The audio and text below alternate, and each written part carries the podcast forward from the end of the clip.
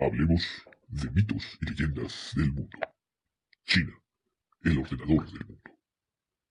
Refiere una antigua leyenda china que el universo procede de un huevo, cuya gestación duró 18 millones de años, del que brotaron el cielo y la tierra.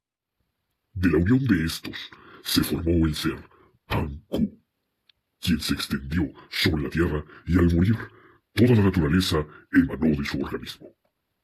Los árboles y las plantas salieron del vello de Pan-Ku, de sus dientes y huesos los metales.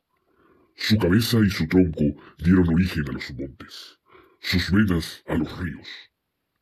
El sudor de su cuerpo se convirtió en lluvia, y finalmente el hombre y los demás animales proceden de los parásitos que cubrían el cuerpo de Pan-Ku.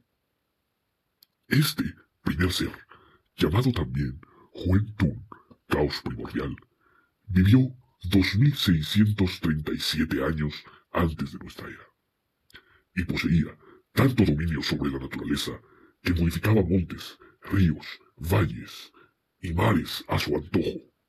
Por eso se dijo que él era el ordenador del mundo.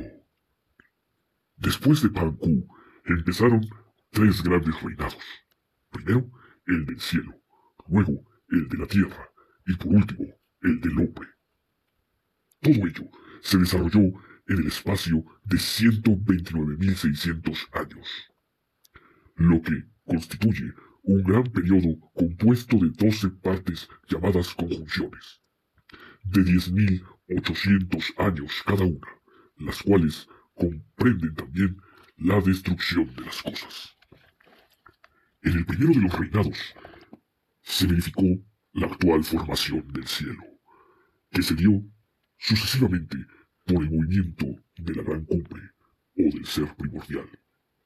Imprimió a la materia que se halla antes del reposo absoluto. La Tierra se produjo en la segunda conjunción, tal como antes se había formado el cielo. Y en la tercera nació el hombre, como los demás seres de la naturaleza, incluidas las plantas. Para cada periodo existe también su correspondiente soberanía. Los tres Juan, los tres Augustos revestidos de poderes, de estructura y de símbolos diversos con formas diferentes de las de la actual humanidad. Los primeros Juan tenían cuerpo de serpiente, los segundos rostro de muchacho, cabeza de dragón, cuerpo de serpiente y pies de caballo. Los terceros, rostros de hombre y cuerpo de dragón o de serpiente.